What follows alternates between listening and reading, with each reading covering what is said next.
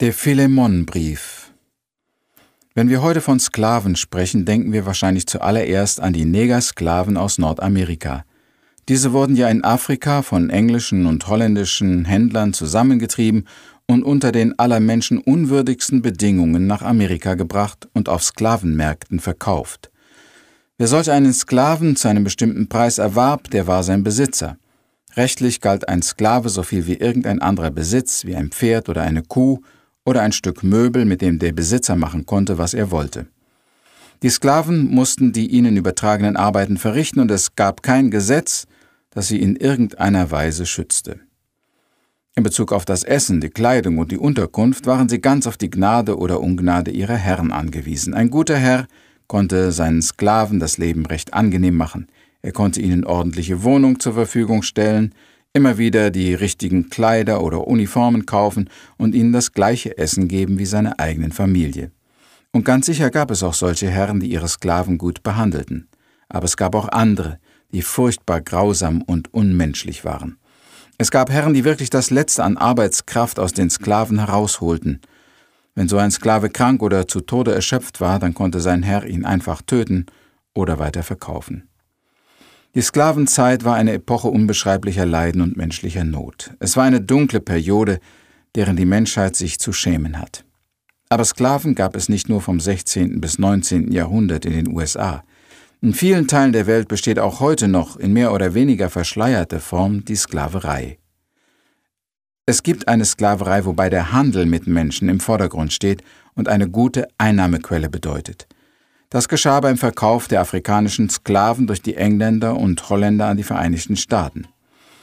Es gibt eine Sklaverei, wobei besonders politische Gründe mitspielen, wo alle Menschen, die nicht mit den Ideen der Regierung übereinstimmen, in großen Lagern zusammengetrieben werden, alle ihre Rechte verlieren und für oft sehr karges und minderwertiges Essen unmenschlich arbeiten müssen. Es gibt auch so etwas wie eine freiwillige Sklaverei.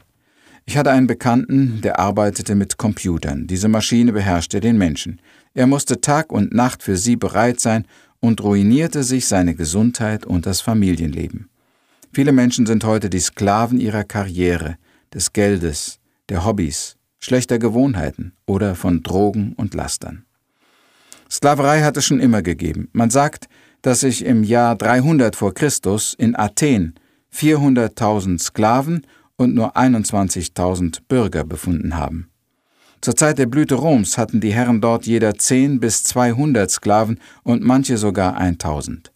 Die Sklaven waren Leute, die auf Kriegszügen erobert worden waren und nun ohne jede Rechte ihren Herren dienen mussten. Sklaverei und Sklaventum war etwas Selbstverständliches und niemand wäre es damals eingefallen, dagegen zu protestieren. Nun gibt es auch ein Buch in der Bibel, das an einen Sklavenhalter mit dem Namen Philemon geschrieben wurde, und es ist bestimmt interessant, die Antwort des Christentums auf dieses Problem zu hören.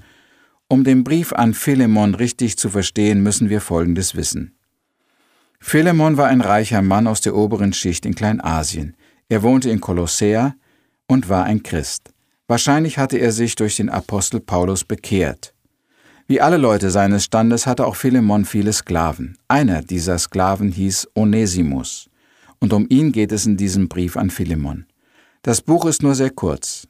Es hat in der Bibel nicht einmal eine Kapiteleinteilung, sondern nur 25 Verse. Man kann es in wenigen Minuten durchlesen. Dieser Brief ist auch recht persönlich gehalten. Es geht hier nicht um Irrlehren, um Spaltungen, um Angriffe gegen Paulus oder sonst ein Problem, wie in den anderen Briefen. Es ist eine persönliche Mitteilung unter Freunden. Der Brief beginnt mit folgenden Worten. Paulus, der für Jesus Christus im Gefängnis ist, und der Bruder Timotheus schreiben diesen Brief.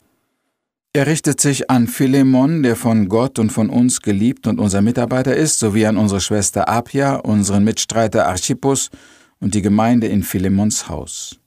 Wir sehen hier, dass der Brief während der Gefangenschaft des Paulus geschrieben und an Philemon und seine Familie und an die Gemeinde in seinem Haus gerichtet war. Was war aber der Grund seines Schreibens? Was will Paulus von Philemon? Das ist ein wenig kompliziert und größtenteils nur zwischen den Zeilen zu lesen. Offenbar hat Onesimus, der Sklave, seinem Herrn Philemon Geld gestohlen und ist damit durchgebrannt. Das war ein sehr schweres Vergehen. Ein flüchtender Sklave war freiwillig. Niemand würde es riskieren, solch einem entlaufenen Sklaven Schutz zu bieten oder irgendwie zu helfen. Er konnte von irgendjemand ohne Umstände getötet werden. Onesimus war anscheinend clever und ist heil bis Rom gekommen. Dort traf er den Apostel Paulus, den er vermutlich schon von früheren Besuchen im Haus seines Herrn kannte. Ob er von sich selbst aus Paulus aufsuchte oder ob sie sich zufällig im Gefängnis trafen, wird nicht gesagt. Jedenfalls kommt Onesimus durch diese Begegnung zum lebendigen Glauben an Jesus. Er bekennt seinen Diebstahl und seine Flucht und möchte jetzt ein Diener des Paulus werden. Aber Paulus weiß, dass Onesimus rechtmäßiges Eigentum von Philemon ist. Er darf den Sklaven nicht einfach bei sich behalten. Der richtige Weg wäre jetzt, Onesimus zu seinem Herrn zurückzuschicken, und das tut Paulus. Aber er lässt ihn nicht allein gehen, sondern gibt ihm einen Brief an seinen Herrn Philemon mit. Darin erklärt er die Situation und bittet Philemon, den Sklaven nicht zu bestrafen, sondern ihm zu vergeben und ihn wieder aufzunehmen. Paulus sagt, wenn du mich nun für deinen Freund hältst, so wollest du ihn aufnehmen wie mich selbst. Das war eine starke Bitte. Wie sollte Philemon einen entlaufenen Sklaven so behandeln wie seinen Freund und geistlichen Vater Paulus? Das würde schon eine seltsame Situation geben.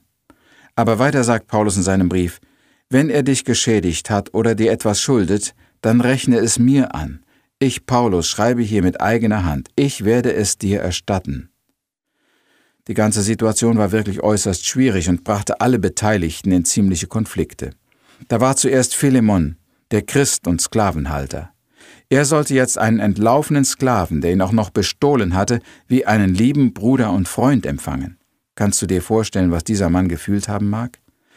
Ob er nicht zornig war und sich gesagt hat, aber eine Strafe muss er doch bekommen, dieser Onesimus, schon als warnendes Beispiel für die anderen. Und dann muss er auch lernen, dass er das nicht mit mir machen kann. Oder sollte er ihm jetzt einfach vergeben und freundlich mit ihm sein? Wahrscheinlich war da ein großer Kampf im Herzen des Philemon. Dann stell dir aber mal den Onesimus vor. Er war frei, er war von seinem Herrn entkommen, und nun sollte er wieder zurückkehren in die Sklaverei. Nun sollte er sich vor seinem Herrn demütigen und seinen Diebstahl eingestehen, um Vergebung bitten. Und wer konnte garantieren, dass er nicht mit dem Tode bestraft würde? Was verlangte Paulus da eigentlich von ihm? War es nicht zu viel?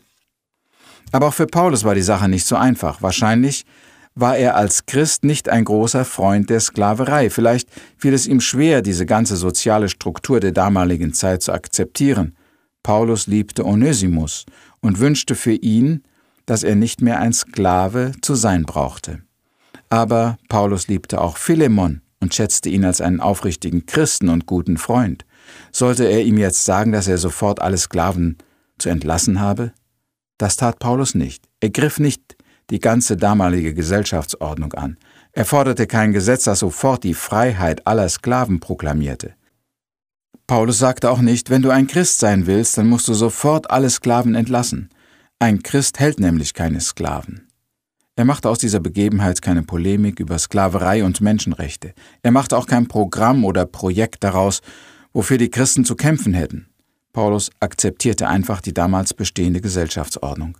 Aber er zeigt in diesem Einzelfall, wie solche sozialen Probleme durch das Christentum oder durch die Liebe Christi gelöst werden.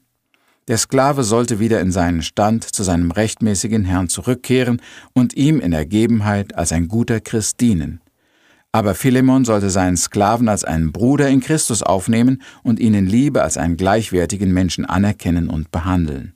Nicht Hass, Protest, Auflehnung und Gewalt ist die Lösung des Problems, sondern die Liebe Christi zwischen Herren und Sklaven.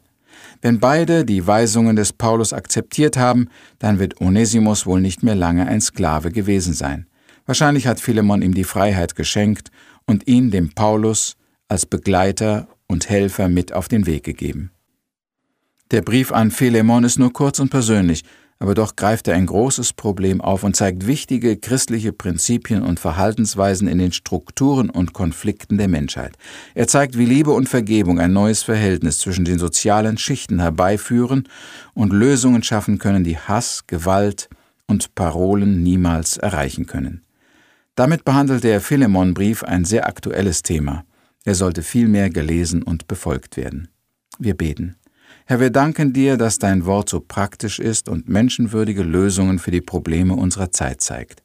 Hilf, dass wir deinen Willen akzeptieren und in deinem Geist das Richtige tun mögen, um auch den unterdrückten Menschen unserer Zeit auf rechte Weise zu helfen. Amen.